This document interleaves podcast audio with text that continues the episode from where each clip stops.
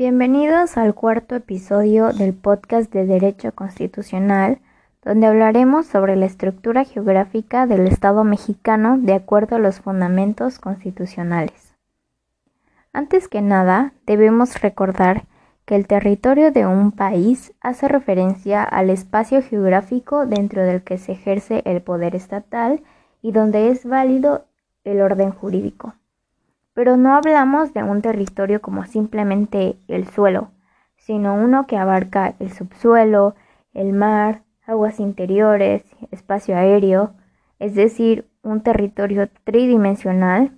Y justo eso es lo que nos está reflejado en el título segundo del capítulo segundo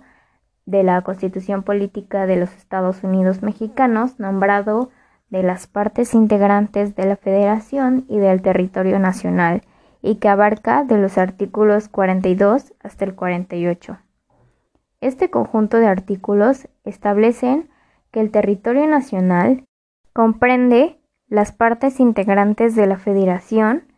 que según el artículo 43 establece que son 32 estados federales desde Baja California Sur, pasando por la capital, la Ciudad de México, que por cierto es sede de los poderes de la Unión,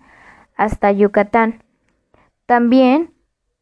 incluye las islas de Guadalupe y las de Revillagigedo, situadas en el Océano Pacífico,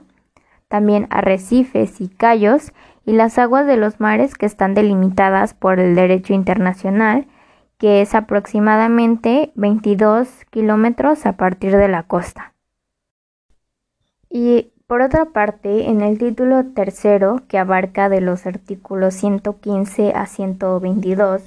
sobre los estados de la Federación y de la Ciudad de México, que nos dicen que cada estado adoptará para su régimen interior la forma de gobierno republicano, representativo, democrático, laico y popular, y muy importante que cada estado tendrá su propia constitución y su división de poderes igualmente en ejecutivo, que estará obligado a publicar y hacer cumplir las leyes federales, el legislativo y el judicial. Eso sí, que tienen prohibido celebrar alianzas, tratados o coaliciones con otro Estado o cualquier acción que signifique una separación de los vínculos con los demás estados federales o el mismo Estado mexicano. En caso de los municipios de cada estado, será gobernado por un ayuntamiento de elección popular directa, integrado por un presidente o presidenta municipal, y el número de regidurías y sindicaturas de la ley determine.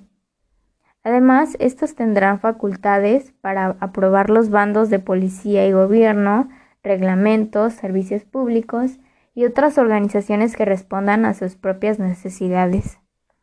Por último, y de manera de opinión, se puede decir que esto se vincula de igual manera con el artículo 27 constitucional, pues establece que, citando, la propiedad de las tierras y aguas comprendidas dentro de los límites del territorio nacional corresponde originariamente a la nación, la cual ha tenido y tiene el derecho de transmitir el dominio de ellas a los particulares, constituyendo la propiedad privada. Y justamente este artículo nos ha servido históricamente o en ciertas